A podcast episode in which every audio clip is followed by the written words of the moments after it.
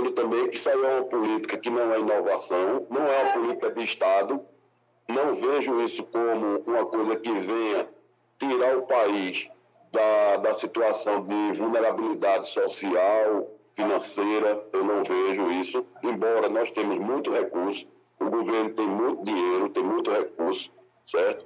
Houve um certo controle no governo passado e acredito que nesse governo o presidente Lula também vai continuar fazendo um certo controle, inclusive devido ao acabouço fiscal, né?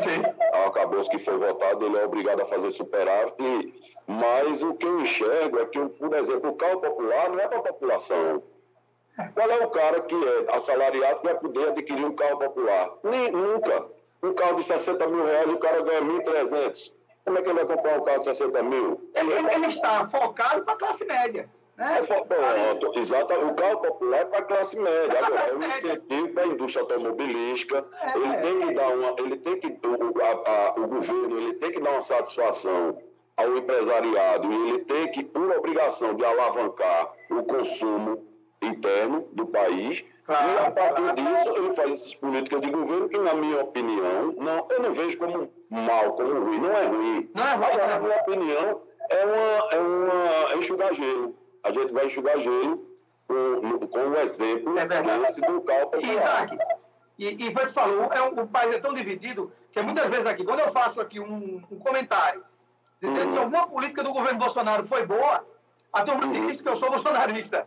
Quando eu falo é. que alguma política do Lula é boa, a turma diz que eu sou né, babão de não sei de quem, babão de bandido, puxa saco de bandido. É um inferno a vida. Mas a gente está falando, gente, de coisas que são fundamentais isso. independentes de governo e políticas de governo que são de médio a longo prazo. Ninguém está dizendo aqui que o que foi feito para a questão de incentivar a indústria automobilística é ruim, não. Porque por trás da indústria automobilística e, e, e por trás de empresários né, e desse incentivo, Existe na, trabalhador. na frente da classe média, tem trabalhadores que são assalariados. E a gente precisa preservar esses empregos.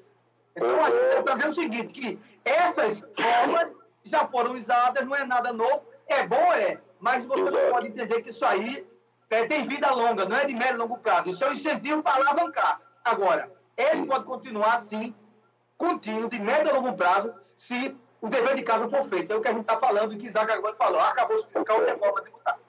Sem contar, sem contar, é, atrapalhando você, Isaac, sem contar que não é só, não é só o, a compra do carro, mas também vem a manutenção do carro, né? Vem todo um pós, né? O carro. Mas vem todo um pós, né? Porque, ah, vou comprar o carro, besteira, valeu, comprou, mas vem aí PVA, Vem aí a é. manutenção de carro, vem pneu, vem um monte de coisa, né? Combustível. Combustível. Que, é gasta, que é, e... essencial para o carro se locomover. Né? Isso, né? Não é só a compra do carro. Quero trocar o carro uhum. muito, mas, Verdade. né? Não, é só, é, não só é a compra. Eu assisti um filme dos Trapalhões é. é. e que a turma pensa que, que carro funciona na base de banana. Mussum tirava a banana e botava no, no tanque. Mas falando. É verdade. Falando em carro, a gente tem uma pergunta de uma ouvinte da gente. Não funciona a base de banana, funciona base de petróleo mesmo. É verdade, desse jeito não funciona né? Surgiu aí, né, Jadiel, a ideia de, de. Foi uma menina, não foi um rapaz que aí fez o carro rodar, girar com água, né? Funcionar com água, né? Mas essa, uhum. essas soluções não, não vai para frente, né? Ninguém entra nesse negócio. Mas a gente tem uma pergunta aqui para Isaac, de uma ouvinte da gente, o nome dela é Ana, e ela fala o seguinte: fala um pouco a respeito sobre o que a gente está conversando aqui, a respeito dos carros se os valores que vão baixar, e ela explica bem, é, deram, vão dar desconto né, de 1,5% a 10%. Só que é só para carros à vista, ou parcelado vai ficar o mesmo valor do, do valor bruto que ele tem. Porque se for à vista, ninguém tem condições. Né? E se for por financeira, vai ficar elas, elas por elas, não vai adiantar em nada. É, eu, eu fico muito grato pela pergunta. A pergunta muito pertinente, inteligente. Agradeço a nossa querida ouvinte Ana. Parabenizo a ela pela pergunta. E é fundamental o que ela perguntou. Vamos lá. Dentro do arcabouço fiscal e dentro da reforma tributária, existe uma coisa que está sendo discutida, inclusive o, o atual presidente da República, ele está em pé de guerra com o Banco Central, né, porque hoje, o Banco, há alguns anos, o Banco Central tem autonomia, e ele está em pé de guerra com o Banco Central na discussão dos juros, da taxa de juros. É lógico que se você comprar um carro e ele for financiado, ele vai sair muito mais caro do que você comprando à vista. Por quê? Porque vai ser embutida aí a taxa de juros.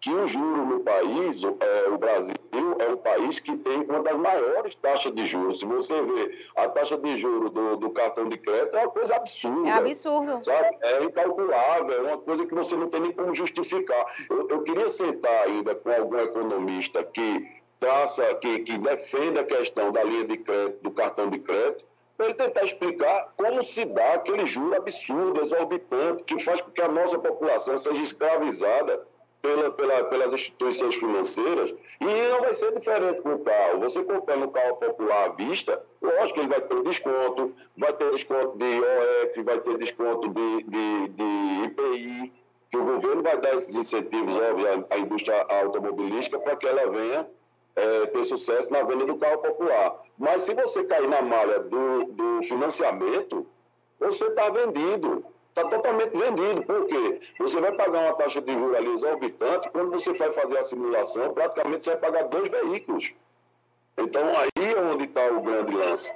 Eu não sei até que ponto isso vai ser positivo, eu não sei até que ponto isso vai estimular a população a adquirir. Né?